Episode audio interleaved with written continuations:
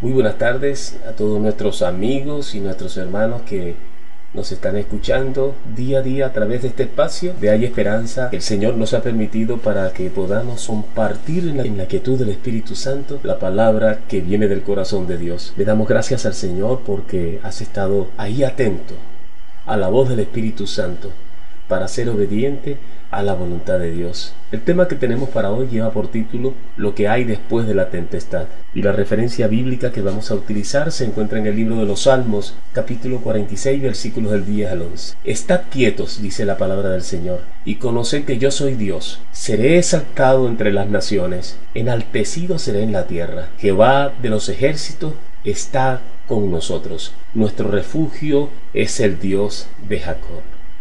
Vamos a orar.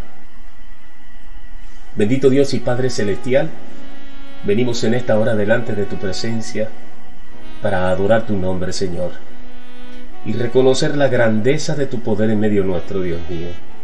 Reconocer que somos débiles, Dios, y que nuestra fortaleza viene de ti, Padre. En esta hora, Señor, oramos por toda la familia de Hay Esperanza. Padre, para que tu misericordia esté en medio de tu pueblo, Señor mío. Tu gracia tu favor, Padre, estén en medio nuestro, Padre Santo, en cada momento, en medio de toda circunstancia.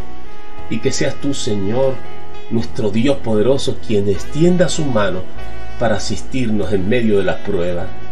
Te pido por cada familia, por cada esposo, por cada esposa, por cada hijo, por cada hija. Te pido, Padre, que en estos tiempos tan difíciles tú seas, Señor, esa fuente de vida eterna, Padre, que traiga la palabra que nos dé la fortaleza para ser fiel en este tiempo tan difícil, Señor mío. Permite, Señor, que la gracia de tu Santo Espíritu pueda reinar en nuestros corazones, Señor mío, y que podamos ser esos testigos fieles de tu palabra, que podamos, Señor, predicar el Evangelio de Jesucristo a toda criatura, Dios mío, y que demos testimonio, Señor, en todo lugar donde estemos. Sabemos que no es sencillo, Padre amado, y que el mundo se revela contra tu plan, Padre amado, pero quien venció en la cruz del Calvario es Jesucristo, nuestro Dios Hijo, y en su nombre somos más que vencedores. Gracias por la palabra que tienes, Padre Santo, para la tarde de hoy. Gracias porque tu palabra tiene vida, Dios, y tiene el rema, Padre Santo, que necesitamos en esta hora, que necesitamos para levantarnos, que necesitamos, Dios mío, para fortalecer, Padre Santo, ese dominio propio que tú has puesto en nuestro corazón. Gracias Espíritu Santo, porque eres nuestro guía, nuestro maestro, por excelencia. Tú eres el que ministra tu palabra, la palabra de nuestro Señor Jesucristo a nuestras vidas. Y traes luz a nuestro entendimiento para que podamos entender que tu palabra no viene de hombre alguno, sino que es inspirada por tu Santo Espíritu, Señor. Somos, somos, solo somos tus siervos, Dios mío, que tú usas a tu placer, Señor. Te damos la gloria en el precioso nombre de nuestro Señor Jesucristo. Amén, amén y amén. Bien a todos los amigos y hermanos que en esta hora están sintonizando este programa, quisiera empezar compartiendo un lema que a voz populi cantamos, hablamos, todo ser humano.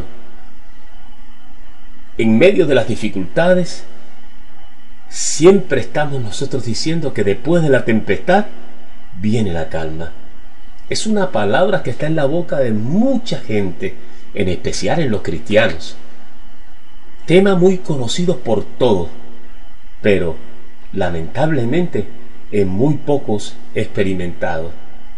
Porque ¿de qué nos sirve saber todo esto si cuando viene la tempestad, al final de todo, sucumbimos a la tormenta, quedando como náufragos en medio de la adversidad.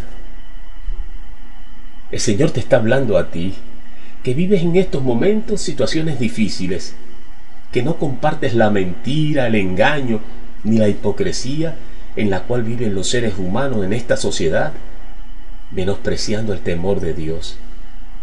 Aún en aquellos que dicen ser creyentes pero que son alimentados por fuentes de maldad. Ciertamente, en segunda de Pedro capítulo 2, del 20 al 21, la palabra de Dios nos enseña, si habiendo ellos escapados de la contaminación del mundo, por el conocimiento del Señor y Salvador Jesucristo. Enredándose otra vez en ellas son vencidos. Su postrer estado viene a ser peor que el primero. Porque mejor les hubiese sido no haber conocido el camino de la justicia, que después de haberle conocido, volverse atrás del santo mandamiento que le fue dado. La Biblia es clara. La Biblia nos enseña que es imposible que estando en medio de las tribulaciones podamos poner la mirada en la paz que viene de Dios sin doblegar nuestra carne, nuestra naturaleza caída y nuestros propios instintos y nuestras propias decisiones bajo la dirección del Espíritu Santo. Veamos por un momento la experiencia del salmista David, que en medio de la tribulación causada por la persecución, producto de la envidia del rey, no perdió la calma y aprendió a reposar cual fuere la voluntad de Dios. En el libro de Primera de Samuel, capítulo 23, del 7 a 14, la palabra de Dios nos enseña, y fue dado aviso a Saúl que David había venido a Keila entonces dijo Saúl, Dios lo ha entregado en mis manos, pues se ha encerrado entrando en ciudad con puertas y cerraduras. Vivía tan engañado que pensaba que estaba haciendo lo correcto delante de Dios, pero delante de sus ojos estaba haciendo completamente lo contrario. Y pensaba que actuando de esa manera, que Dios estaba de su lado. Convocó Saúl a todo el pueblo a la batalla para descender a Keila y poner sitio a David y a sus hombres. Mas entendiendo David que Saúl iba, ideaba el mal contra él, dijo a Abiatar, sacerdote, traedme el efod, el cual representaba el nivel de compromiso y la confianza que David tenía en la dirección de la palabra de Dios por causa del ministerio que se le había entregado de parte de Dios a través de la administración del profeta Saúl, Samuel. Y esto lo puedes ver en Samuel capítulo 15, primera de Samuel capítulo 15, versículo 1 y 13. Y dijo David, Jehová Dios de Israel, tu siervo tiene entendido que Saúl trata de venir contra Keila, a destruir la ciudad por mi causa, por causa mía. ¿Me entregarán los vecinos de Keila en sus manos? ¿Descenderá Saúl como ha oído tu siervo? Jehová Dios de Israel, te ruego que lo declares a tu siervo. Y Jehová le dijo, sí, descenderá. Y dijo Saúl, ¿me entregarán los vecinos de Keila a mí y a mis hombres en manos de Saúl? Y Jehová le respondió, os entregarán. David pues se levantó con sus hombres, que eran como seiscientos, y salieron de Keila. Salió de en medio de ellos. Salió de la traición, salió del engaño, salió de la hipocresía, y anduvieron de un lugar a otro. Y vino a Saúl la nueva de que David se había escapado de Keila, y desistió su salida. Y David se quedó en el desierto, en lugares fuertes, y habitaba en un monte en el desierto de Sif. Y lo buscaba Saúl todos los días, pero Dios, el poderoso de Israel, no lo entregó en sus manos. David nunca se doblegó frente a las circunstancias adversas que él estaba padeciendo en ese momento. Más bien se aferró más fuerte de su protección porque estaba convencido que venía de Dios. Por tres razones fundamentales que podemos aprender a través de este estudio. Número uno, su mirada siempre estuvo puesta en Dios y no en la persecución por parte de Saúl. Porque entendía que si la voluntad de Dios era necesaria que todas estas circunstancias acontecieran, y que era imposible poder resistirse a la voluntad de Dios. Pero sí estaba convencido que a pesar de las dificultades que pudiera transitar y enfrentar, él sabía que podía contar con la protección de Dios. En primera de Pedro capítulo 4, 12 dice, Amados, no os sorprendáis del fuego de la prueba que os ha sobrevenido, como si alguna cosa extraña os aconteciese, sino gozaos por cuanto sois participante de los padecimientos de Cristo, para que también en la revelación de su gloria os gocéis con gran alegría. Si sois vituperados por el nombre de Jesús, sois bienaventurados, porque el glorioso Espíritu de Dios reposa sobre vosotros. Ciertamente, de parte de ellos es blasfemado, pero por vosotros es glorificado. Así que ninguno de vosotros, ninguno de vosotros, padezca como homicida, o ladrón, o malhechor, o por entremeterse en lo ajeno. Pero si alguno padece como cristiano, no se avergüence. Glorifique a Dios por ello, porque es tiempo de que el juicio de Dios comience por la casa de Dios. Y si primero comienza por nosotros, ¿cuál será el fin de aquellos que no obedecen el Evangelio de Dios? Y si el justo con dificultad se salva, ¿en dónde aparecerá el impío y el pecador? De modo que los que padecen según la voluntad de Dios encomienden su alma al fiel Creador y hagan el bien.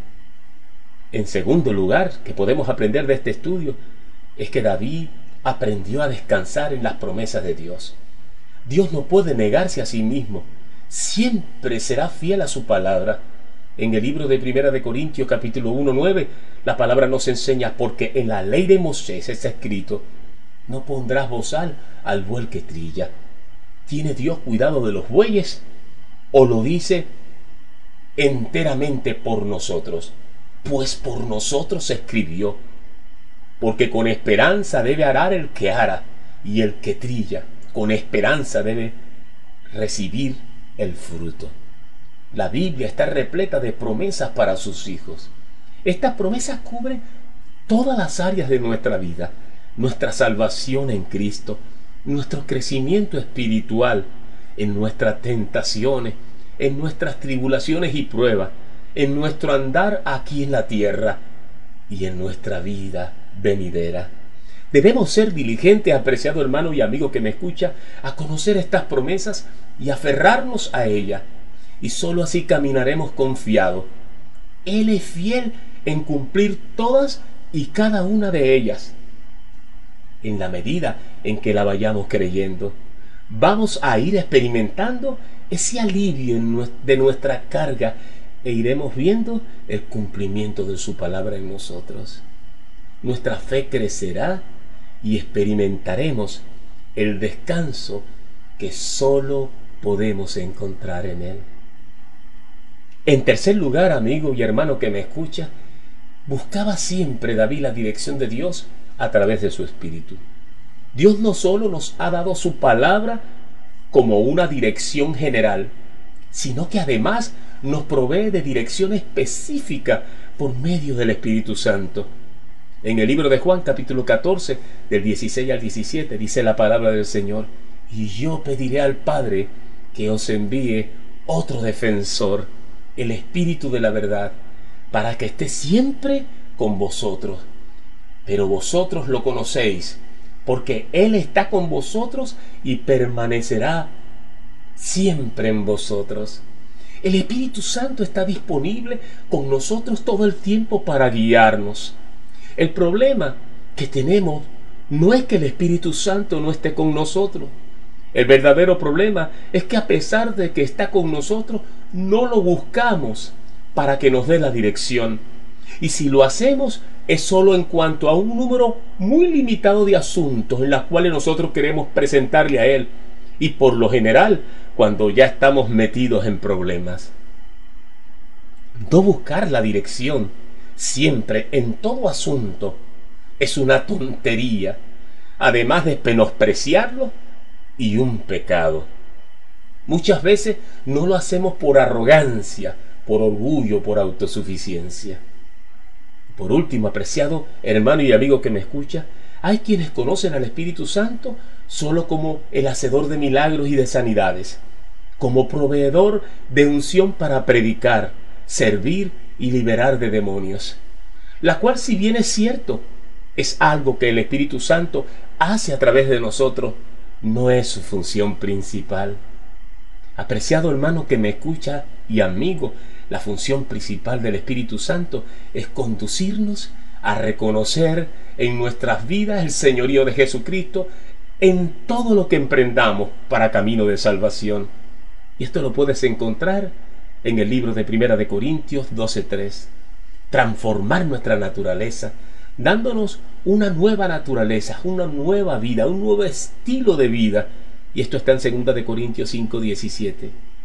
Y ayudándonos todo el tiempo para crecer en la madurez de la vida cristiana, para llegar a la plenitud de vida que es en Cristo Jesús, transformando nuestra alma, nuestros pensamientos, emociones y voluntad, para conformarnos al carácter de nuestro Señor Jesucristo. Y es en ese punto precisamente donde somos más necesitados de Él y donde Jesús puso énfasis cuando habló de la persona del Espíritu Santo a sus discípulos por primera vez en el libro de Juan capítulo 14 del 15 al 18. Y por último, te dejo este versículo para que lo memorices en tu corazón. No sé qué situación puedas estar pasando. No sé qué lucha puedas estar viviendo en estos momentos. No sé si en primera instancia tu vida se ha apartado un poco del Señor y has actuado de manera deliberada, trayendo conflictos, problemas, división. O más si por el contrario estás siendo atacado por situaciones que te encuentras completamente ajena. Ponte en manos del Señor. Así te dice el Señor en estos momentos. Creador tuyo, oh Jacob, y formador tuyo, oh Israel. No temas, porque yo te redimí. Te puse nombre, mío eres tú. Cuando pases por las aguas, yo estaré contigo. Y si por los ríos, no te anegarán. Cuando pases por el fuego, no te quemarás, ni la llama arderá en ti. Porque yo Jehová, Dios tuyo, el Santo de Israel, soy tu Salvador. A Egipto he dado por tu rescate, a Etiopía y a Seba por ti, porque a mis ojos fuiste de gran estima, fuiste honorable, y yo te amé. Daré pues hombres por ti y naciones por tu vida. No temas, porque yo estoy contigo. Del oriente traeré tu generación, y del occidente te recogeré. Así habla Jehová para tu vida y para la mía a través de su palabra. Rindamos nuestro corazón al Señor. En medio de las dificultades es cuando nosotros podemos probar, en medio de la tentación es cuando podemos experimentar el poder del amor de Dios en nuestras vidas. Pero tenemos que deponer de esa actitud y rendirnos con todo nuestro corazón delante de la majestuosa gloria de Dios. Que el Señor te bendiga y hasta otra nueva oportunidad.